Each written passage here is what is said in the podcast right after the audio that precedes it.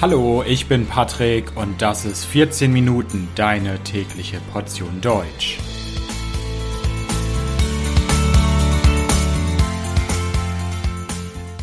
Folge 64 Der Mauerfall. Hallo, hallo und herzlich willkommen zu einer neuen Folge von 14 Minuten. Ich hoffe, dass es euch gut geht. Heute soll es mal wieder um etwas Geschichte gehen, um einen Teil der deutschen Geschichte. Deutschland war viele, viele Jahre, viele Jahrzehnte lang getrennt. Es gab Westdeutschland, die Bundesrepublik Deutschland, und es gab Ostdeutschland, die DDR, die Deutsche Demokratische Republik. Und in der DDR lag die Stadt Berlin. Die Stadt Berlin war von der DDR umgeben. Allerdings gehörte der Westteil zu Westdeutschland, zur Bundesrepublik Deutschland. Und zwischen diesem Ostteil und dem Westteil in Berlin gab es eine Mauer, die Berliner Mauer. Die Berliner Mauer existierte bis zum 9. November 1989, dann ist sie gefallen, es gab den Mauerfall und genau darum soll es heute gehen. Ich werde über den Berliner Mauerfall sprechen und euch erzählen, was genau an diesem Tag passiert ist und warum das Deutschland sehr stark beeinflusst und verändert hat. Also, los geht's. Die Berliner Mauer hat über 28 Jahre lang existiert. Sie existierte vom August 1961 bis zum 9. November 1989. Und was war diese Mauer? Was war diese Berliner Mauer? Die Berliner Mauer sollte die Grenze der DDR sichern. Die Regierung der DDR hat sie gebaut, damit Menschen aus der DDR nicht einfach so in den Westen konnten, nach West-Berlin. Das sollte durch diese Mauer verhindert werden. Das Thema Berliner Mauer ist natürlich ein großes, großes Thema und in 28 Jahren ist da auch sehr, sehr viel passiert. Deswegen werde ich heute nur über einen Aspekt sprechen und zwar über das Ende der Berliner Mauer, über den Mauerfall, über den Mauerfall am 9. November 1989.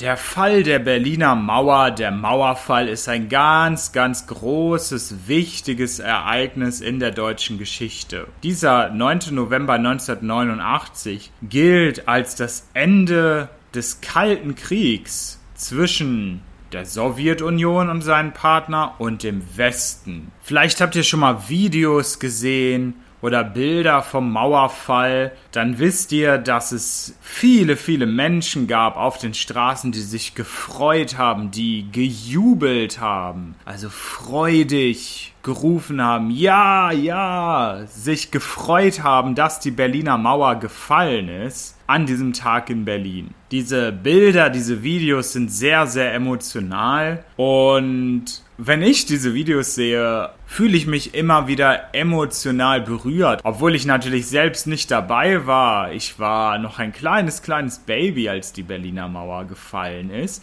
Aber wenn ich diese Videos dazu sehe mit den jubelnden Menschen, den unfassbar glücklichen DDR-Bürgern, die endlich in den Westen konnten nach 28 Jahren, dann berührt das mich. Aber wie kam es zum Fall der Berliner Mauer? Warum wurden in der Nacht vom 9. auf den 10. November die Grenzen geöffnet, sodass die Menschen aus der DDR in den Westen konnten. Was ist passiert? Schon vor dem 9. November 1989 gab es in der DDR Veränderungen. Es gab Proteste. Wochenlang demonstrierten bereits Menschen in Leipzig, und in Ostberlin gegen die Regierung in der DDR. Außerdem konnten im Jahr 1989 DDR-Bürger das Land verlassen, indem sie über die Tschechoslowakei nach Westberlin gereist sind. Es gab also eine politische Krise. Am 9. November ist dann das Zentralkomitee der SED zusammengekommen und hat beraten. Das Zentralkomitee war die Leitung der SED und die SED, das war die Staatspartei der DDR, die große sozialistische Partei in Ostdeutschland. Am Vormittag des 9. November haben Mitarbeiter aus dem Innenministerium und Mitarbeiter der Staatssicherheit an einer neuen Reiseregelung gearbeitet. Man hat sich getroffen und überlegt, wie können wir dieses Problem lösen, dass auf einmal ganz, ganz viele Menschen über die Tschechoslowakei, also das heutige Tschechien, die heutige Slowakei, nach Westdeutschland reisen können. Regierung wollte neue Vorschriften, neue Regeln haben, um dieses Problem unter Kontrolle zu bekommen. Man hat sich dann darauf geeinigt, dass es eine neue Regelung für Privatreisen geben soll. Jeder DDR-Bürger sollte die Möglichkeit bekommen, eine Privatreise zu beantragen. Und wenn so eine Privatreise dann beantragt wird, dann sollte die Regierung das kurzfristig, also innerhalb kurzer, kurzer Zeit genehmigen, also Ja sagen. Und die Regierung, die Behörden haben schon damit gerechnet, dass viele, viele Menschen in den Westen reisen wollen und so eine Privatreise wahrscheinlich beantragen wollen.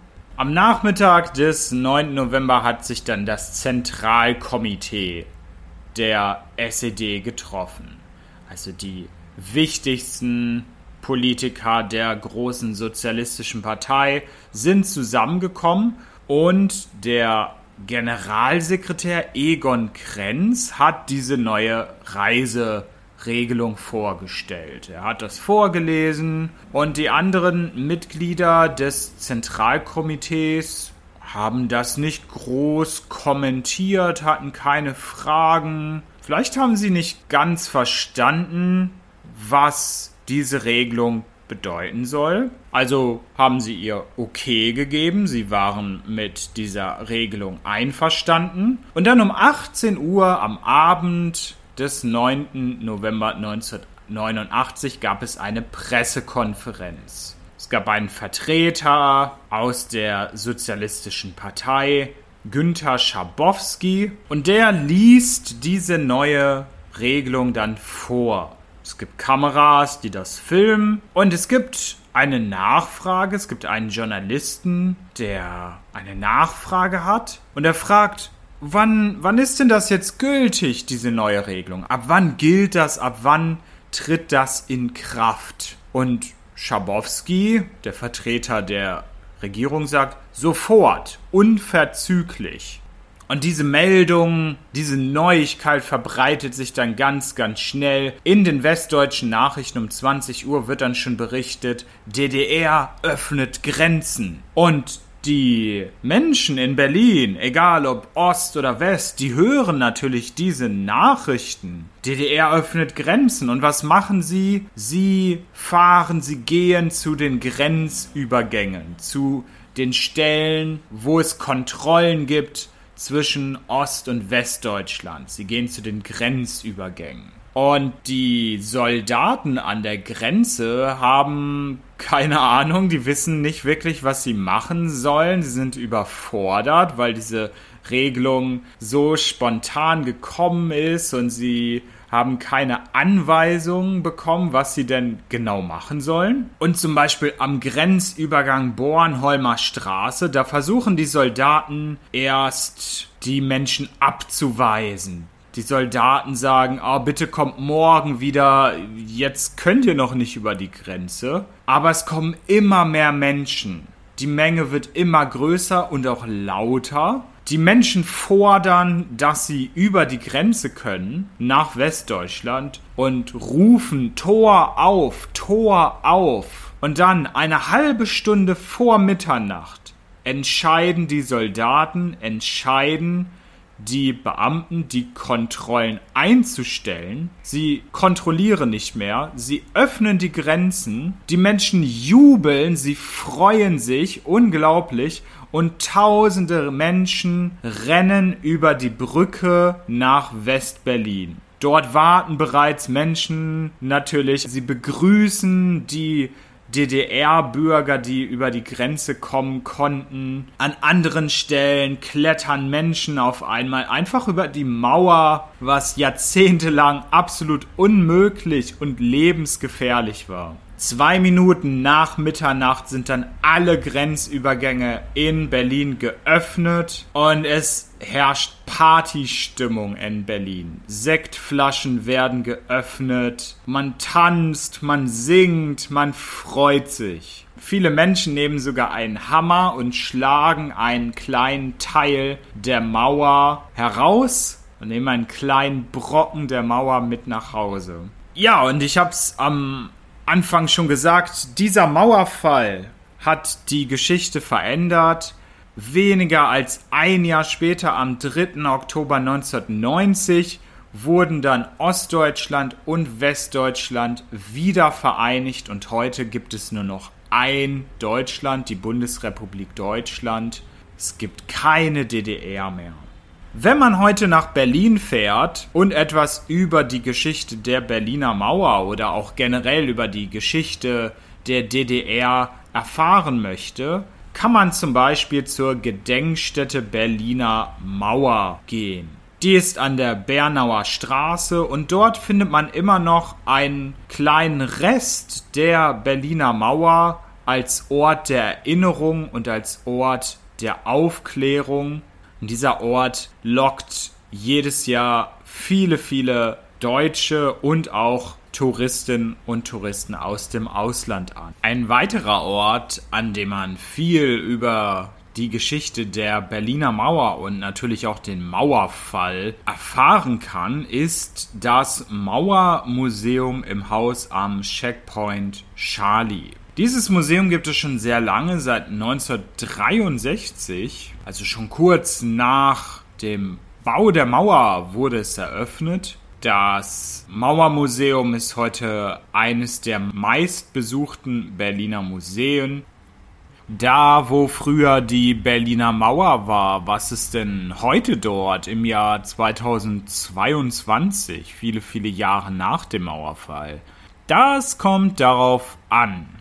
An manchen Stellen in Berlin kann man noch gut erkennen, dass dort vor einigen Jahren noch die Mauer stand. Es gibt dort ein Stück Rasen, Grundstücke, auf denen nichts gebaut ist. Es gibt auch den Mauerpark. Das ist ein heute sehr beliebter Park und der ist dort, wo früher einmal die Mauer stand. Es gibt aber auch viele, viele Stellen in Berlin, wo man heute nicht mehr wirklich erkennen kann, dass dort einmal die Berliner Mauer stand. Teilweise hat man dort neue Gebäude errichtet, neue Gebäude gebaut. Berlin ist schließlich heute die Hauptstadt Deutschlands und wie das in einer Hauptstadt ist, dort wird viel, viel gebaut, dort wird viel investiert und gerade im Zentrum in der Innenstadt sind die Grenzen im Jahr 2022 zwischen West und Ost oft verschwunden oder nur noch sehr, sehr schwer zu erkennen. Und deswegen ist es gut, dass es so Orte gibt wie das Mauermuseum oder die Gedenkstätte Berliner Mauer in der Bernauer Straße. Also, das war's zum Mauerfall, zum Fall der Berliner Mauer am 9. November 1989. Ich bedanke mich fürs Zuhören. Das Transkript findet ihr wie immer kostenlos auf www.14minuten.de. Vielen Dank, bis bald, ciao, ciao.